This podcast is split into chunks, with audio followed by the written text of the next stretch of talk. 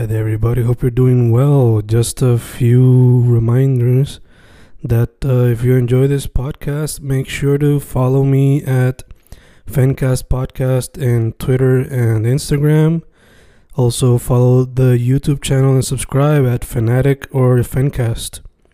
Spotify, if you can, also follow the podcast.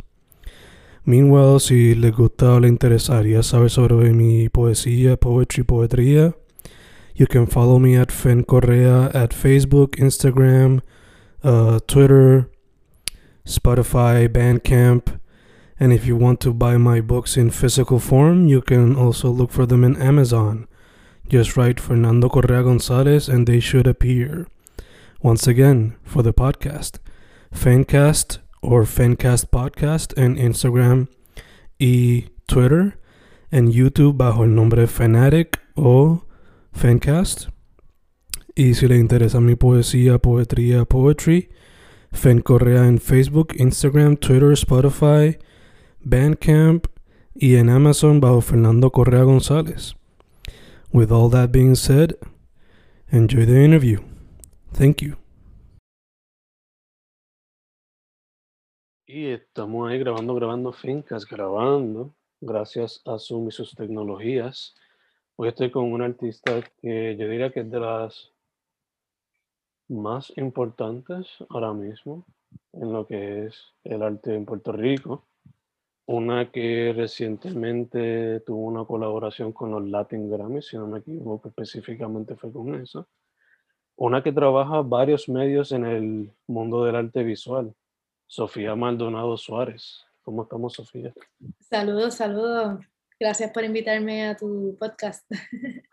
Muy honrada. Gracias, gracias, gracias. Eh, pues, Sofía, antes, de, antes que todo, para que la gente sepa, este, original de Puerto Rico, pero para la gente que está escuchando va a notar que quizás tiene un acento desarrollado. ¿En qué parte del mundo estás para que la gente sepa? Ah, bueno, ahora mismo estoy en Madrid, en España, y bueno, tengo mi compañera de piso, es cubana, así Mm. que si sale algo... de hecho, mi mamá es cubana también, pero se me pega lo de cubana, así que estamos... eh, de hecho, estoy ahora mismo, finalmente conseguí un apartamento muy lindo en un barrio que se llama Malasaña, que es Mm. como el barrio así de- artístico de acá, y es bien lindo la energía, así que estoy muy alegre.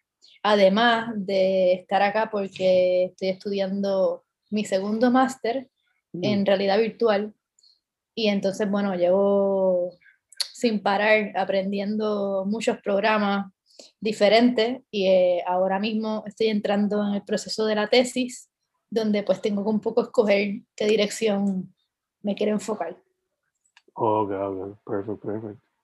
Eh, pues, antes de hablar un poco de lo que estás haciendo ahora mismo ahí en Madrid y la tesis, eh, ¿cómo comenzó todo? Asumo que fue a través del dibujo, pero ¿cómo fue que llegaste al mundo de las artes visuales y cómo eventualmente esto te llevó a trabajar con Grammy, a, a llegar a Madrid a hacer el segundo máster, a hacer murales? ¿Cómo comenzó todo? Bueno, pues eh, yo llevo dibujando y manifestándome en las artes desde muy joven. Eh, mis padres me pusieron en la liga de arte desde que tenía como cinco años. Luego ahí estudié pintura, dibujo y cerámica. Y luego, eh, cuando entré en séptimo grado a la Central High de Artes Visuales, que es una escuela pública eh, ubicada en Santurce, que se especifica en arte visual. Eh, ahí me especifiqué en cerámica y luego brinqué a, a pintura, o creo que fue viceversa. Empecé por Mm. pintura y entonces luego seguí con cerámica. Y mientras estaba en mi grado 11, eh, tenía muchas amistades que eran grafiteros Mm, y me empecé mucho a interesar por hacer murales eh, y por la calle y por un poco también influenciada en lo que estaba pasando en el mundo en ese entonces, que era temprano en los 2000, que estaba un poco empezándose a formar lo que eventualmente van a conocer como arte urbano, que para ese momento no existía ese nombre. Nos consideraban a todos grafiteros, aunque no pintaras en, con lata. Y, bueno, me, me, gustaba mucho ver las influencias, de hecho, de España, Barcelona en específico, muchos artistas que estaban también trabajando el desarrollo de personajes, no tanto de letras. Y entonces ahí fue que yo empecé a desarrollar las famosas chicas de Sofía, que todavía se encuentran en algunas partes de Puerto Rico, como La Sombrilla Rosa, en un bar en, en, la, en Viejo San Juan. Y bueno, también tengo mucha obra eh, de, ese, de, esa temporada que, que también es de, de, esos personajes que yo hacía, que era en parte mi, mi tag, ¿verdad? Por decirlo, mi firma. Y entonces, eh, cuando me gradué de Artes Plásticas, entré, ¿qué día? De la Central, entré a Artes Plásticas, que es la Universidad de Arte ahí eh, ubicada en el Viejo San Juan. Ahí me desarrollé en varias eh, facetas, entré como pensando que iba a ser escultora, luego me trasladé a diseño industrial y finalmente terminé eh, trabajando y enfocándome en diseño gráfico, pero mi tesis final fue un mural, que fue un mural que estuvo por muchos años en la entrada de San Juan. Entonces, cuando me gradué de ahí, eh, rápido me fui a estudiar mi maestría en Pratt, eh, una, una, universidad de arte también en Brooklyn. Eh, viví en Nueva York por ocho años y ahí me representó una galería que se llamaba Magnet Metz Projects. Eh, y ellos pues me viajaron en bastantes ferias y también tuve la dicha de hacer varios proyectos de este público, tanto en Connecticut como en otras partes de Estados Unidos. Y luego de estar ocho años en Nueva York, trabajando tanto dentro del mundo del arte como pintora y muralista, también trabajé en, varios, en varias organizaciones sin fines de lucro que hacían murales en barriadas, tanto en Brooklyn como en el Bronx eh, y Jamaica, Queens. decidí entonces regresar a Puerto Rico a eso del 2015, donde había una crisis económica. Ahí estuve seis años en Puerto Rico de profesora y de artista a tiempo completo, eventualmente. Y eh, estando en Puerto Rico empecé a trabajar con varias, varios proyectos eh, en Estados Unidos que tenían que ver con murales dentro de oficinas corporativas.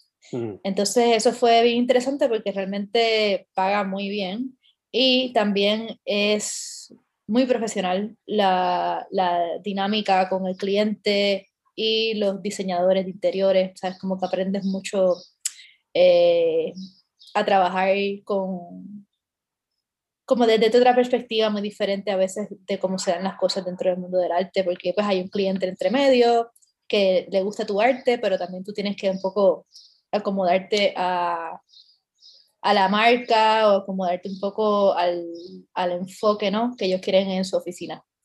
Siempre fueron muy, muy dinámicos, ¿no? Eso es una parte de mi, de mi carrera que me gustó mucho. Entonces, luego de Huracán María, eh, yo desarrollé un proyecto que se llamaba Femtrap, donde me enfoqué más bien, volví de nuevo a pintar las chicas que hacía a comienzos de mi carrera porque a todas estas, eh, yo dejé de hacer las chicas en el 2010, estando en Nueva York, y me enfoqué en hacer más bien abstracción de color, mm. hasta que finalmente encontré como mi lenguaje abstracto, que es más como colorido. Eh, de hecho, cuando regresé a Puerto Rico, hice varios proyectos también de abstracción dentro de la temática de que pues Puerto Rico estaba bajo una especie de crisis económica donde había muchos edificios abandonados. Y yo hice este proyecto que se llamaba Cromática Cagua, eh, mi proyecto en específico se llamaba Calaña, que fue de, de cierta forma darle una vida, eh, como diríamos, temporera, efímera a una tabacalera antigua.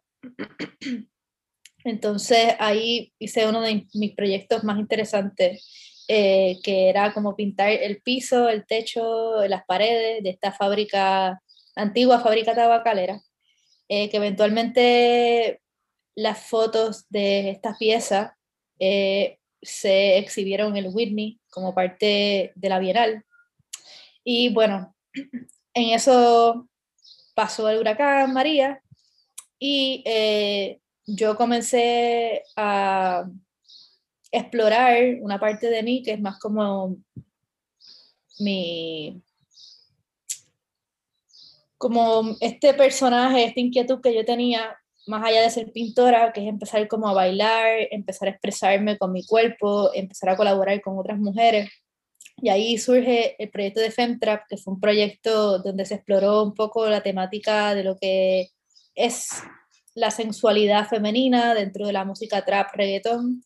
Fue una serie de performances en vivo que eventualmente se presentaron de forma más formal en Meca, que es una feria de arte que se celebra en Puerto Rico usualmente todos los años. Ahí presenté el proyecto de Femtrap con video, dibujos sobre papel, eran dibujos de acuarela sobre papel. Y entonces tenía también una parte un poco más de mercancía, donde había pues eh, camisas, habían otras cositas más que, que me gusta a veces hacer para que hacer un poco más accesible mi arte al público que pues no puede comprar una pieza o un cuadro, ¿sabes? Y bueno, después de Femtrap, eh, estuve viajando, eh, fui a Albuquerque, eh, en Nuevo México, hice un mural, también hice otro mural en Los Ángeles, y entonces, luego entramos en esto de la pandemia, y dentro de la pandemia, pues me volvió a, a, surgir un poco otro proyecto que es como una continuación de Femtrap. Yo creo que cada vez que tengo un trauma existencial, ya sea el huracán María, eh, la pandemia, me, me, gusta mucho refugiarme en el dibujo y dibujo que explore mucho la sensualidad de la mujer o mi sensualidad, ¿sabes? Como que entonces, estando en la pandemia, desarrollé un proyecto que ya eran más dibujos digitales eh, donde eh, empecé a explorar un poco más la, la pornografía, eh, un poco influenciada en cómo hoy día ¿verdad? la mujer de alguna forma tiene cierta libertad, mucho más que antes, dentro de plataformas como lo son OnlyFans, eh, y aunque, bueno, yo le digo pornografía, pues realmente son desnudos de mujeres explorándose ellas mismas. No diría que, no debería ni mencionar que son porno. Pero lo digo, lo, yo lo, resumo así, era como un proyecto donde mezclo la mitología, la pornografía y el trap. Eh, fueron 12 dibujos digitales que se presentaron en Eres, en un espacio en la calle Loíza, y también iban acompañado de un video donde yo hacía un tipo de performance eh, en la playa. Entonces, estos, esta onda digital me despertó mucha curiosidad y entonces decidí eh, hacer un máster en realidad virtual. La verdad que fue un salto cuántico, un poco exagerado, porque cuando entré a la maestría dije, wow, espérate, yo no sé nada de código, eh, yo no sé nada, ¿entiendes? Eh, ¿Qué es esto? Eh, pero eh, aunque ha sido bien cuesta arriba, la verdad que me ha abierto un mundo de muchas posibilidades. Y en eso, en febrero, o creo que fue en marzo, algo así, explotó la noticia esta de los NFT eh, que se mm. subastó en Christie's y desde ahí en adelante ha sido como una ola de surfear tecnológica, ¿no? Como que, ah, y estando acá, que obviamente el diálogo de la tecnología es mucho más abierto dentro del arte que en Puerto Rico, pues mm. he, ido a charlas de NFT de artistas que están participando de eso, cómo lo hacen, cuáles son todas las, el abanico de posibilidades. Eh, también he estado en charlas de artistas mujeres, ¿no? Que trabajan la onda digital y con un programa que estoy recientemente aprendiendo que se llama Unreal, que es un programa que se usa usualmente para hacer videojuegos, pero la gente lo está usando más para hacer videoarte y muchas otras cosas más. Así que la verdad, la verdad que ha sido bien interesante mudarme para acá y meterme en un mundo que pues yo no tenía mucho, mucho conocimiento de. Así que ha sido como eh, una nueva dimensión, diríamos. Entonces, nada, ahora mismo estoy en esa, estoy terminando las últimas asignaturas que debo entregar de la universidad y eh, entrando en el proceso de la tesis, que va a ser eh, en colaboración con una chica que es programadora. Vamos a hacer un videojuego eh, que tiene una onda más educativa, es enseñarle a niños de escuela superior la ley de, de gravedad eh, y toda su... Y, el, y, y, la ley del movimiento parabólico también y todas las vertientes matemáticas que tiene. Entonces a mí, gracias a Dios, me toca hacer la parte más de animación, eh, porque realmente la, la, ciencia no es lo mío, pero me parece bien lindo porque eso es otro mundo que también se está dando mucho dentro de la realidad virtual, que es utilizar este medio de forma educativa eh, como una herramienta que yo creo que cada vez se va a ver más y más en las escuelas, ¿sabes? Eh, pues por su, yo diría, eh, la versatilidad que tiene para como ponerte problemas complejos de forma visual, que los estudiantes lo entiendan un poco mejor. Entonces, bueno, para eso en específico tengo que aprender otro programa que es de animación y, e ilustración, que es usando la Oculus, que las Oculus son la, mm. las gafas de realidad virtual. Entonces el programa se llama Quill y es un programa bien interesante porque tú puedes dibujar directamente eh, con los controles de la Oculus. A diferencia de los demás programas que llevo aprendiendo, que es todo a través de código o a través de blueprints. Así que en esa estamos. sí, sí. Ahí, ahí en verdad contestaste muchas de las preguntas algunas de las preguntas que yo tenía. Eh, vale. Mencionaste que este, la extensión, o sea, yo descubrí tu trabajo gracias a Femtrap, porque ahí fue cuando empecé a coger lo de las entrevistas y el podcast en serio, en ese entonces. Que de hecho yo De hecho yo tuve, yo tuve un, podcast, pero duró cinco episodios. el podcast de Femtrap, es que es duro tener un podcast, de verdad, se necesita mucho, mucho, mucha energía para editar y todo eso. No, sí, pero este, de hecho, yo te he entrevistado previamente, pero era para una entrevista escrita para el campus. Y eso fue, creo que no oh, fue hace tiempo, sí, sí. esa quedó muy linda, sí, sí, esa entrevista. Eh, entonces, estabas mencionando que en la pandemia pues surgió el otro proyecto que es como que relacionado a Femtrap. Ese es de la ninfa, ¿verdad? El de la ninfa, sí. Perfecto, perfecto. Que de hecho la ninfa, realmente todo lo que yo hago digital es la ninfa. O sea, la ninfa empezó como estos dibujos, pero a mí me gustaría a través de los años transformarla como que todo lo que yo haga digital es la ninfa. Entonces, Sofía Maldo, ¿no? la cuenta de Instagram de Sofía Maldo es más como pues, las pinturas y eso. Eh, pero la ninfa va a ser full, todo digital. De hecho, todo, todo, todo los avatars que tienen que ver con programas digitales son bajo la ninfa. Eso lo tengo bien claro. Ok, ok, perfecto, perfecto. Eh, ya que hablaste un poquito de adaptarte ahora a tanto medio digital utilizando programas y todo, eh, se te hizo, asumo que te fue rough al principio, ¿no? Hacer esa adaptación. Ah, no. Súper rough. Todavía sigue siendo rough. Todavía tengo tutores. Si no, si no fuera por los tutores, eh, nada, o sea, me hago un 8. O sea, en este mundo, de hecho hoy el tutor me estaba diciendo como que hay muchas puertas. Y yo, sí, hay muchas puertas porque hay muchos programas. y tú quieres como, wow, sí, yo quiero hacer esto, lo otro. Y él me dice, tienes que enfocarte en una puerta, porque es que en este mundo digital hay miles de programas, ¿sabes? Como que, y, es bien complicado llegar a dominar uno, ¿entiendes? Así que como que enfócate en lo que quieres hacer y trata de dominar ese programa, ¿entiendes? Y lo demás, pues es más como subcontrata o eso mismo, búscate tutores, algo así, tú sabes. Es mucho de como de, ayudarse, ¿no? De pedir ayuda también, que eso está chévere, también aprenderlo, de, de, delegar, tú sabes. De hecho, hay artistas que hacen NFT que no los hacen ellos, ¿sabes? Ellos nada más envían el concepto y hay otra persona que es la persona que crea toda la animación, inclusive hace el minting, que es el subir el NFT a la plataforma, eh, donde se va, ¿sabes? Al blockchain, donde va a estar, se va a vender, etcétera, etcétera.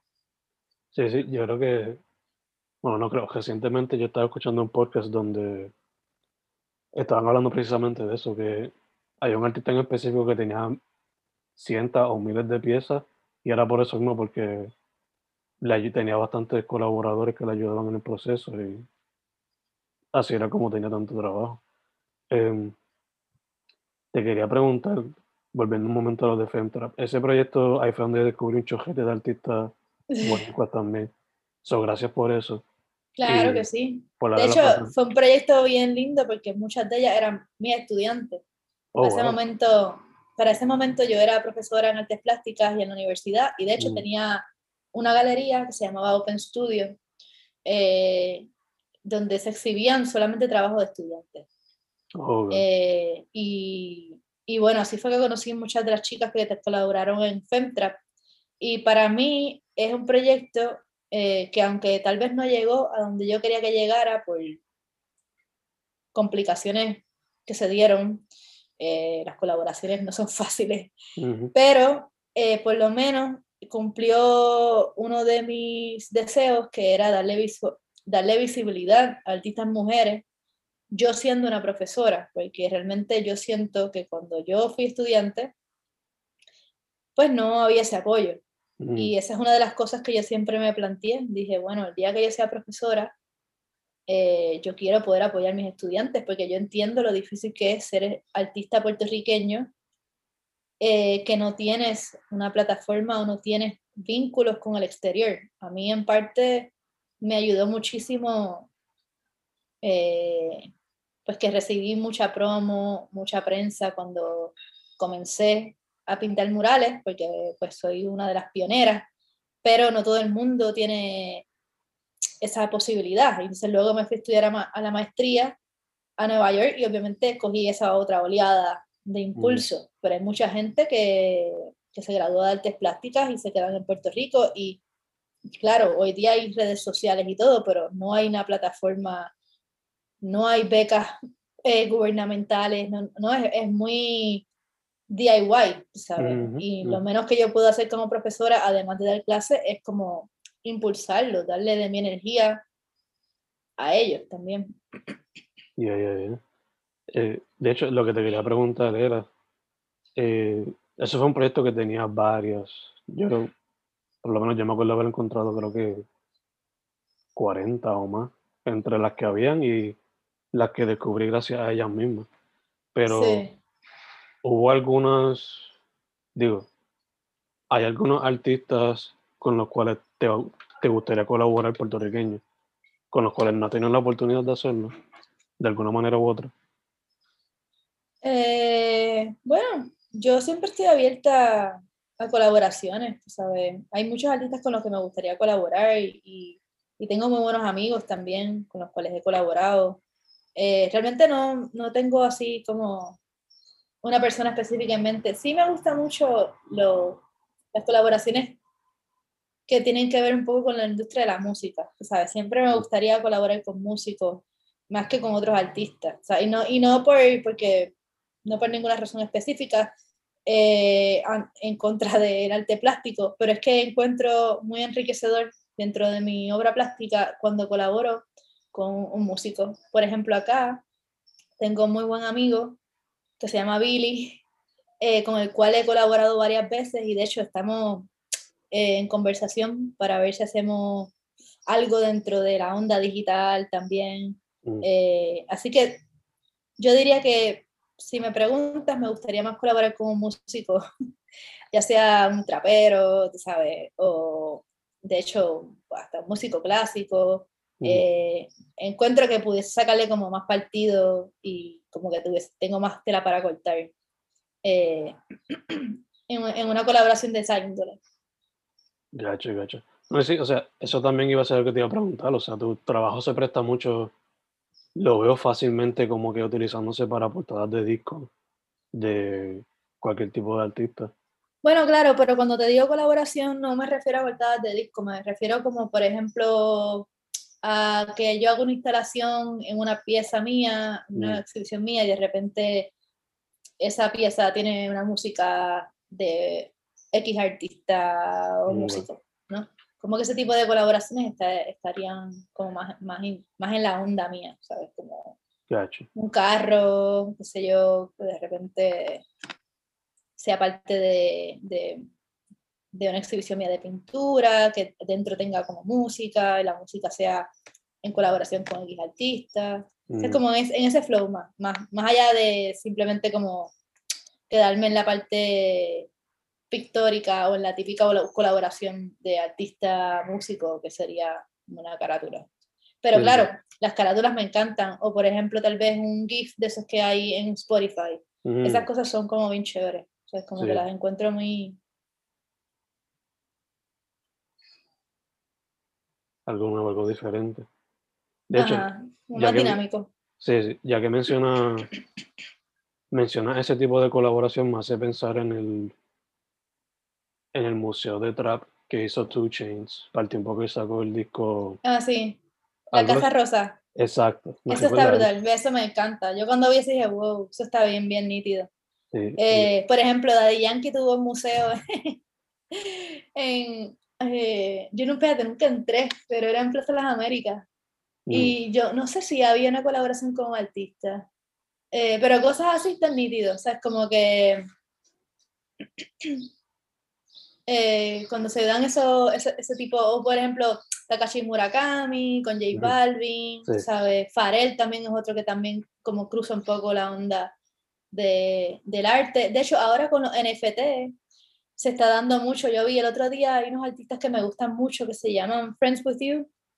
Tenían una colaboración con Diplo, tú sabes, y eso me lo estoy mirando mucho, como que viendo, oye, cómo es que estos artistas como que se van se van apoyando uno al otro, porque también haces como un crossover, tú sabes, de, de público, de audiencia, y eso también es chévere. Ya, fui, fui, fui. Eh, Sofi, tu trabajo, como mencionaste ahorita, es lo que le, bueno, mucho de tu trabajo es lo que le dicen el alto urbano. So, yo viendo tu trabajo, además de ser eso, y como mencionamos, es también inspirado por el trap, reggaeton, hip hop, what have you este, te pregunto, sé que tienes un shop, pero no he entrado a él. Te pregunto, si una marca de estas de streetwear te dice para hacer una colaboración, ¿te apuntarías? Pues claro, me encantaría, sí, sí, de una. Yo, mira, mi shop ahora mismo no hay nada, mm. porque no he tirado nada así nuevo, eh, pero usualmente cuando tengo cositas, creo que ya en septiembre voy a hacer algo, hago prints y eso. Pero sí me encantaría colaborar con una marca. De hecho, yo lo he hecho anteriormente eh, de forma más orgánica, pero siempre estoy abierta a ese tipo de colaboración. Bello, bello. No sé por qué, pero rápido pienso en The Hundreds cuando lo trabajo. Porque no sé si es porque también como que trabajaste con unos skate decks. Y sí. por eso. Pero no eh, fíjate, los skate decks fueron con fue una colaboración con, con Fortune, que es una marca de skateboarding streetwear, eh, y fue a través de Manny Santiago, que es un skateboarder que de hecho ahora va para las Olimpiadas y es muy buen amigo. Así que ese tipo de cosas siempre se dan de forma más orgánica, pero realmente así una marca como bien, bien establecida, top, top, pues todavía lo más que he hecho fue con Vans, y fue más bien que eh, un fotógrafo de ellos viajó a Puerto Rico y tiró unas fotos enfrente de un mural mío y entonces ese, esa foto la utilizaron como promo de unos zapatos de un skater que se llama Current Caples.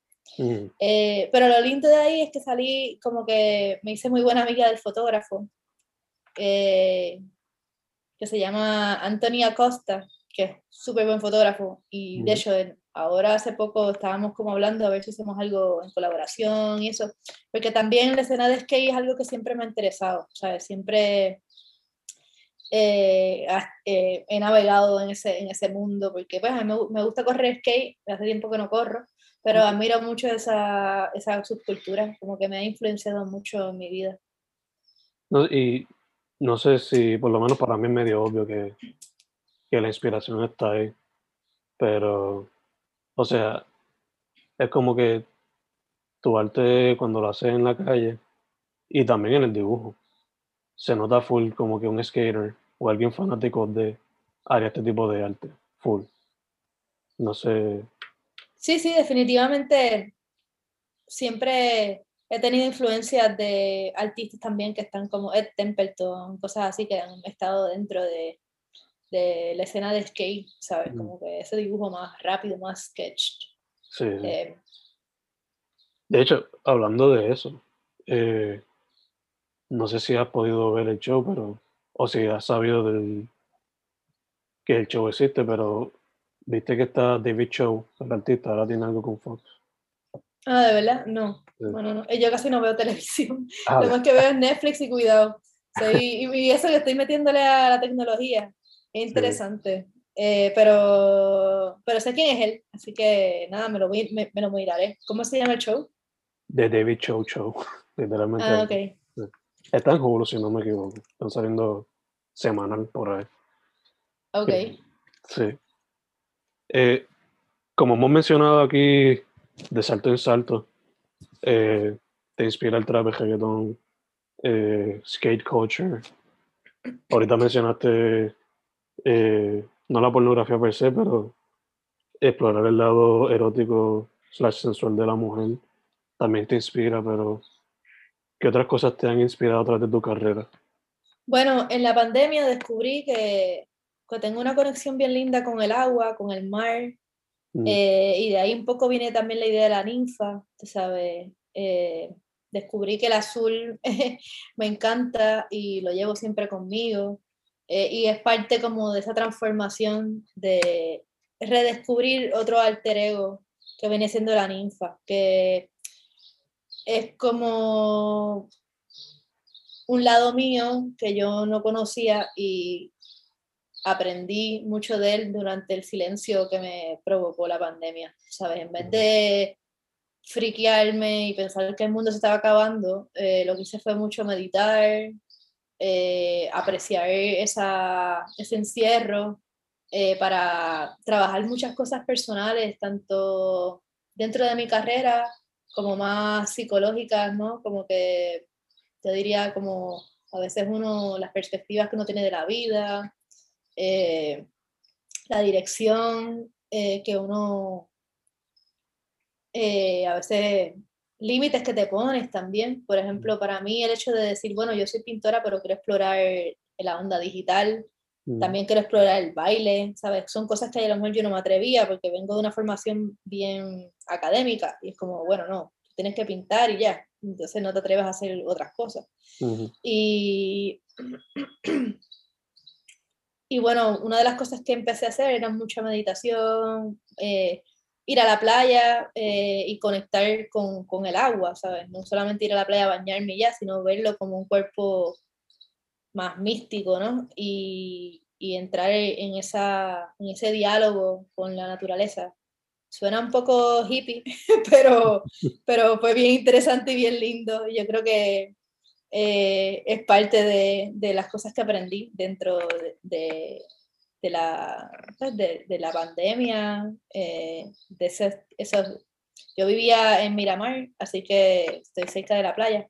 O sea, mm. cuando primeros, después de, lo, de la encerrona fuerte, que empezaron a abrir un poco más, ya uno se atrevía a salir de su casa, pues me daban muchas caminatas por la playa y era bien interesante ver todo tan vacío, ¿sabes?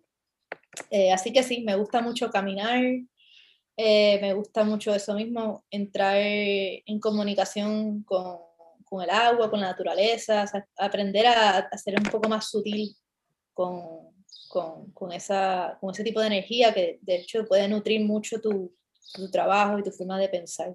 ¿sabes? Full, full, full. Eh,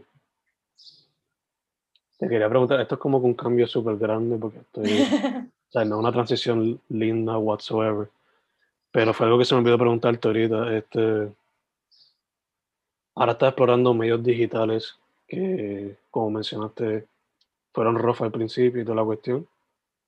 Pero, o sea, basándome en lo que yo he visto y lo que me estás diciendo, pues no tienes miedo a explorar ningún tipo de medio artístico, pero ¿cuál ha sido uno que te ha llamado mucho la atención, pero que quizás todavía no has podido explorar? Yo creo que el baile, o sea, lo he explorado, pero no, yo no me atrevería a hacer un performance, ¿entiendes? Yo el baile lo he explorado desde la parte de de pues que empecé a coger cosas de pole dance y que pues femtrap de, de cierta manera pues poníamos el pole y, y, nos poníamos ahí a bailar sexy, eso me encantó. Pero algo que me gustaría y que he visto que otras pintoras lo han hecho a través de los años es como trabajar un poco más con el cuerpo, con el movimiento, tal vez pintar o no pintar, ¿sabes? Yo no me atrevo a hacer un performance yo sola, mm. eh, pues por, no sé, por, por, de nuevo, por la misma estructura académica de la cual vengo, que una pintora pinta y ya, ¿sabes? No te pones a bailar ahí o te pones a moverte de forma, eh, no sé, eh, más experimental, tú sabes. Pero me gustaría mucho poder romper ese, ese, ese miedo, ese tabú que le tengo al performance, porque a veces se me ocurren cosas eh, digo, wow, o sea, sería interesante en videoarte, pero de nuevo como que me retracto, ¿no?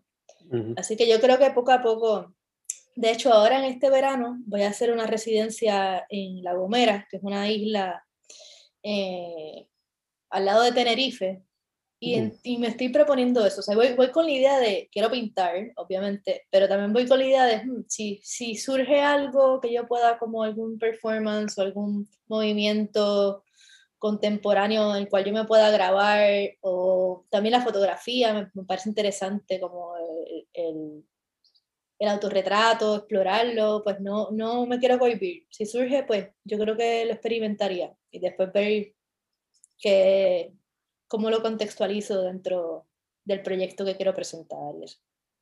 Gacho, gacho, sí, sí. So, tirar el tema y explorar más el mundo del performance por lo menos en ese aspecto. Sí, porque a veces me gusta, a mí de siempre me gusta bailar, siempre me ha gustado moverme, pero claro, eso es más en mi onda personal, no, mm. no lo llevo tanto al trabajo.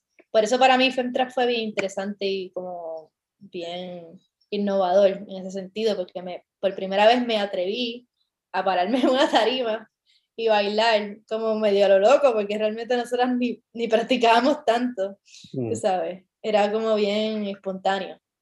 Sí, de hecho, mencionó la palabra espontáneo y pues tengo que preguntarte porque quizás la persona que eh, llega rápido a conclusiones o quizás que no está tan educada en el mundo de la arte, quizás ve tu trabajo y dice que el proceso es espontáneo o que va sin planeo cuando va a hacerlo.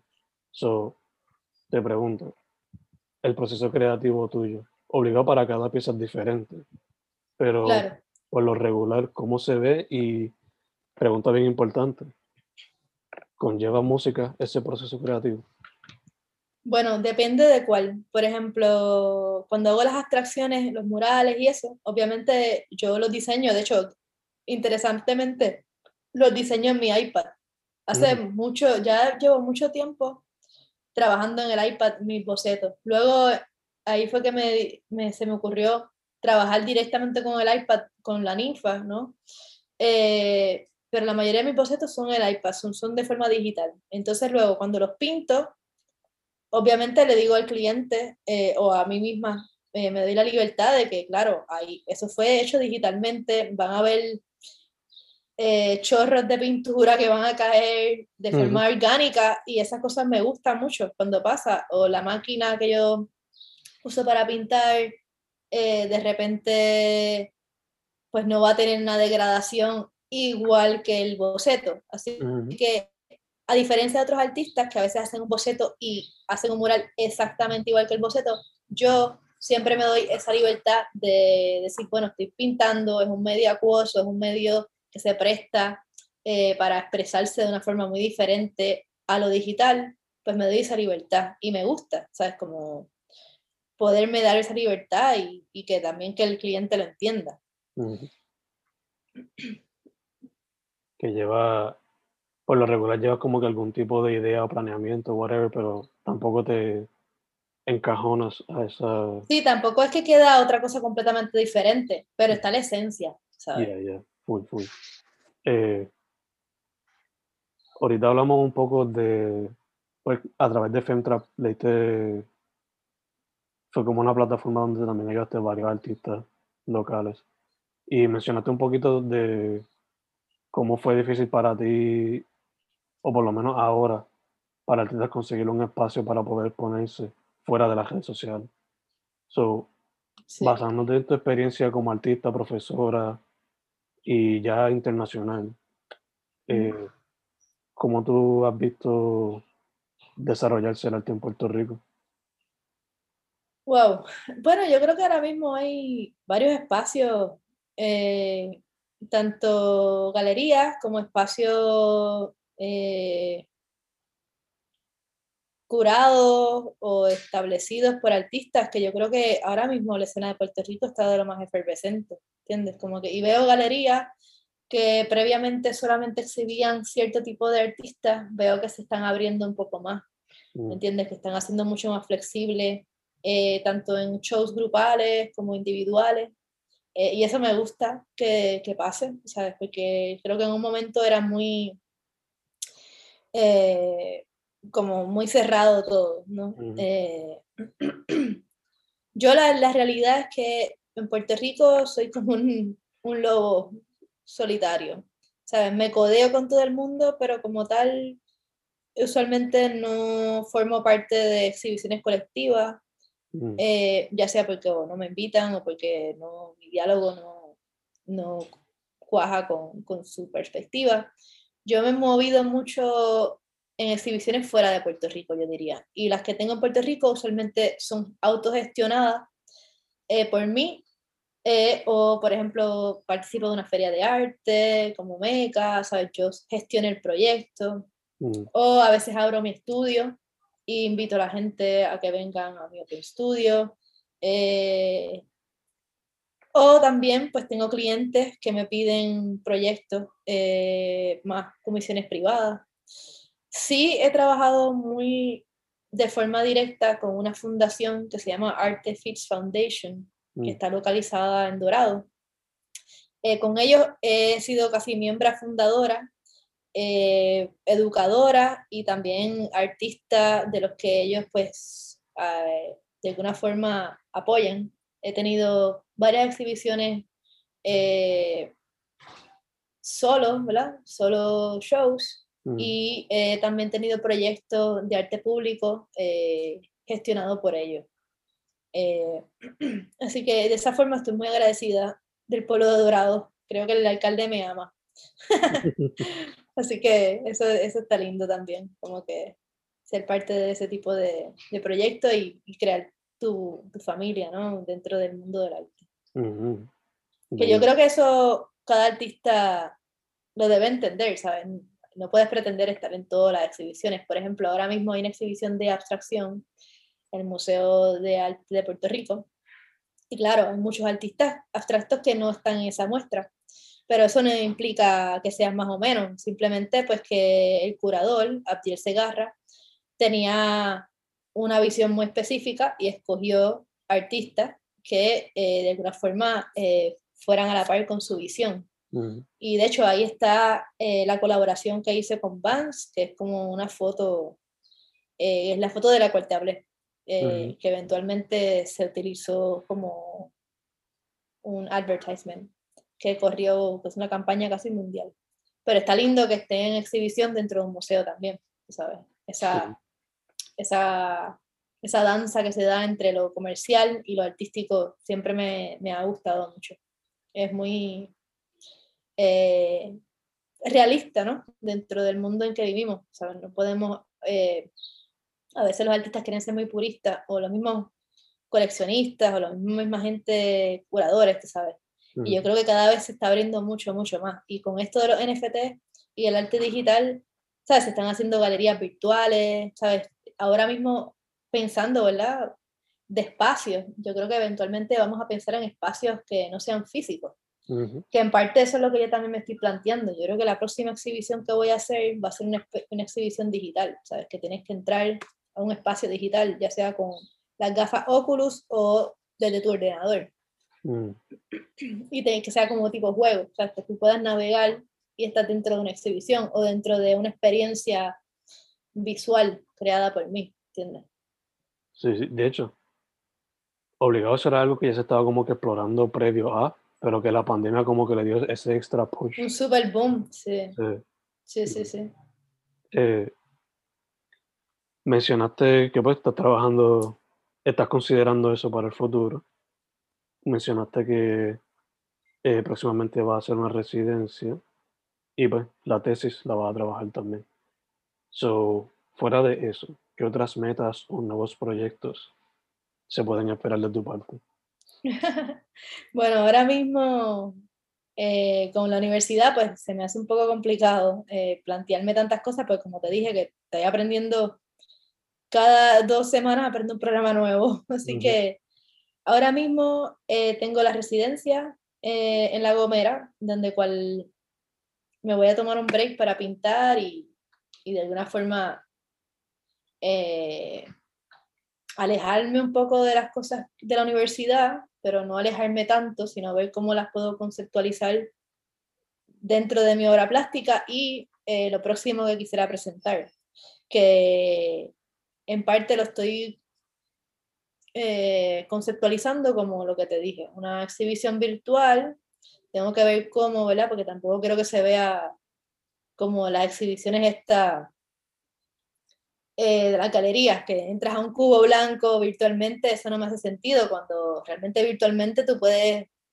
decir, pues quiero tener una exhibición adentro de la boca del tiranosaurio Rex de Jurassic Park, lo puedes hacer, ¿entiendes? Porque tiene tantas posibilidades, estoy en esa a mí me gusta mucho la estética de cyberpunk y mm. entonces estoy viendo cómo yo pudiese desarrollar una estética propia con esas influencias, porque me, de hecho para la tesis estoy haciendo la narrativa, es eh, un poco desde esa perspectiva, como un personaje que vive en un mundo apocalíptico donde mm. está rodeado de, de tóxico digital, porque también me gusta un poco criticar eh, la onda digital, ¿sabes? Yo soy pro digital, pero también soy muy pro ambiente y entiendo que hay mucho, mucha basura digital, me gusta trabajar también con esa idea de un futuro apocalíptico donde no va a haber nada si no empezamos a concientizarnos, ¿sabes? A reciclar, a hacer, hacer tener una huella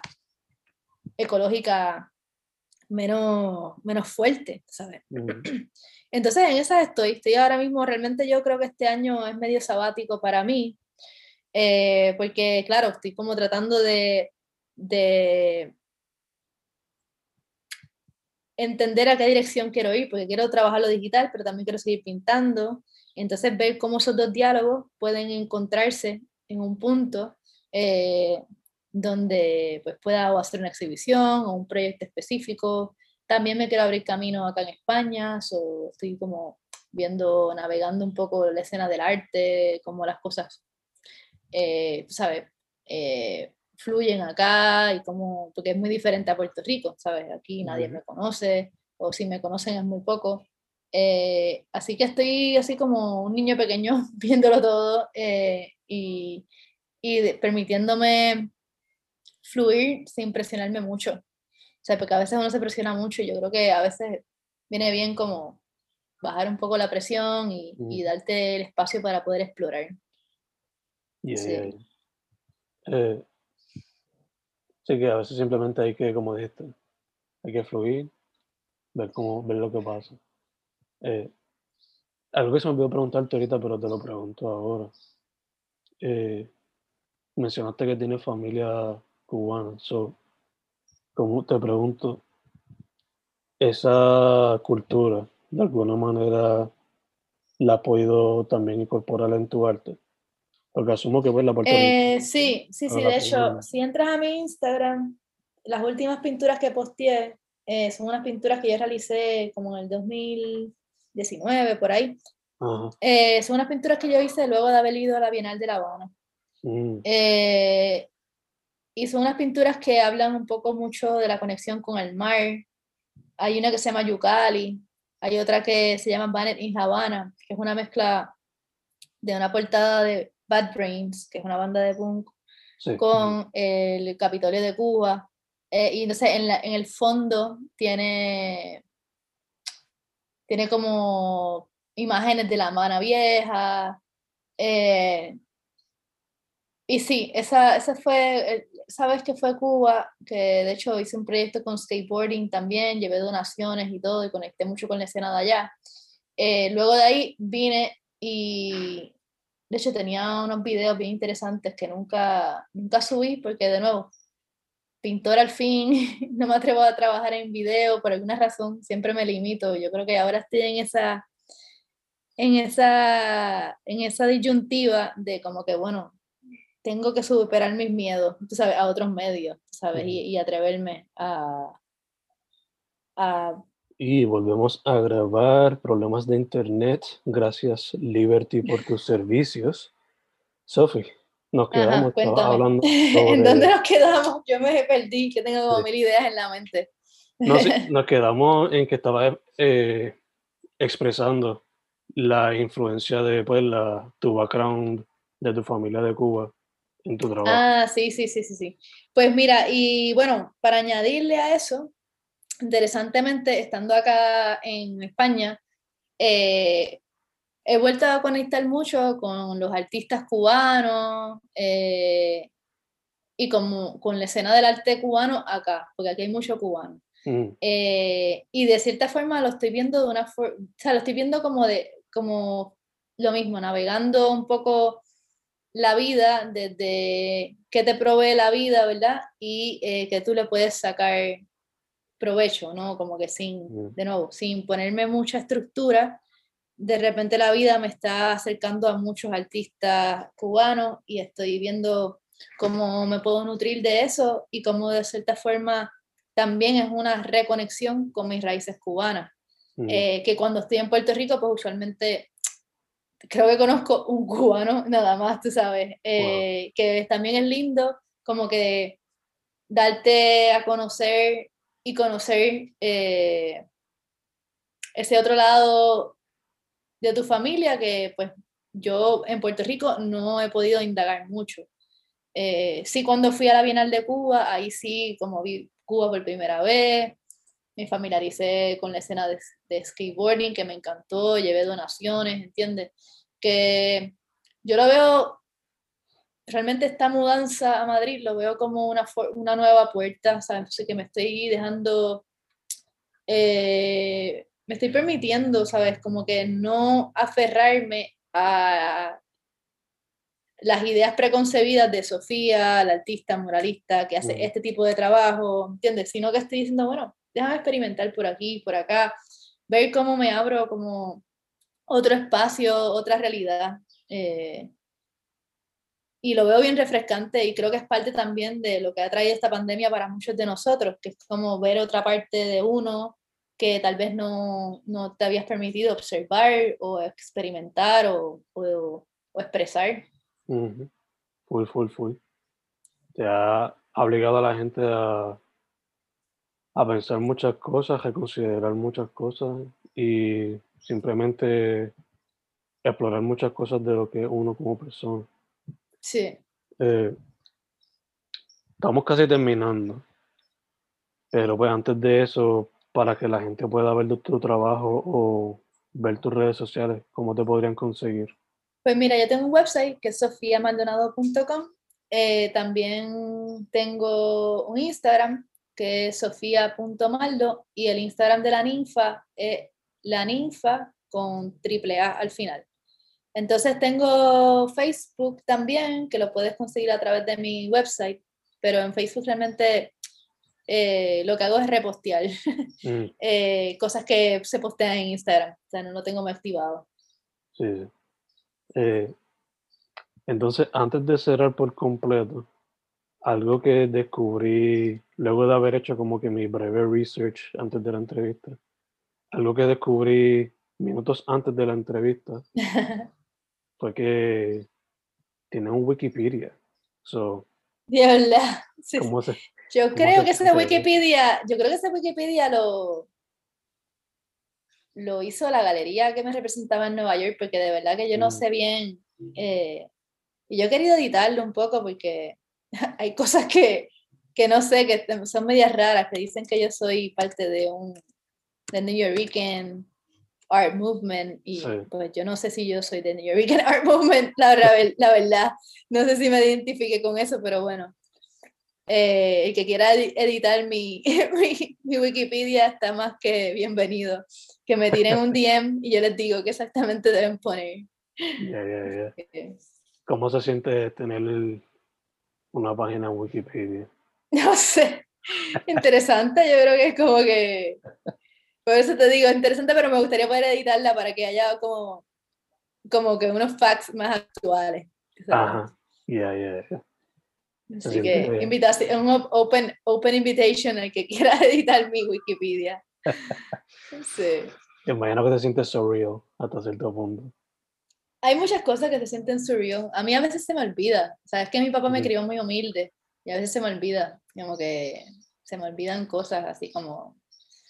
eh, ¿Sabes? Que uno ha hecho. o, ¿Sabes? Como. También me choca mucho eh, cuando tengo como carta o me escriben al DM, cosas así bien inspiracionales. Digo, wow, qué lindo. Como que a veces uno influencia a la gente y no te das ni cuenta. Pero es lindo enterarse, ¿sabes? Full, full, full, full. Pues, Sophie, primero que todo, gracias por decir que No, sí gracias a ti. una segunda vez. Y qué, me- y qué bien que finalmente logramos conectar porque con el con mi ajetreo de vida y, y los cambios, el cambio de hora, sabes, complicado, pero me alegro que logramos, sabes, hacer la entrevista. Full. Se pudo, se pudo. Eh, segundo, mucha salud en lo que salimos un poco poco gracias, gracias. de, la pandemia. Y Sí, sí. tercero, para adelante. Me encanta tu trabajo. Igual, y- igual. Y quiero ver cómo se sigue expandiendo en otros medios. Sí, sí, ya, ya, te, ya te pondré el día de mis inventos. Pero como te dije, ahora mismo estoy como como un niño pequeño, o sea, como que Ujú. mirándolo todo, viendo todas las posibilidades, y entonces viendo, como que decidiendo por dónde me quiero ir, ¿sabes? Qué camino escoger y estoy tomándomelo suave, yo creo que es importante. Poco a poco, poco a poco. sí. Su nombre es Sofía. gracias. Sí, su nombre es Sofía Maldonado Suárez. Sofía, una vez muchas gracias. Igual, igual, que tengas un lindo día. Gracias, gracias.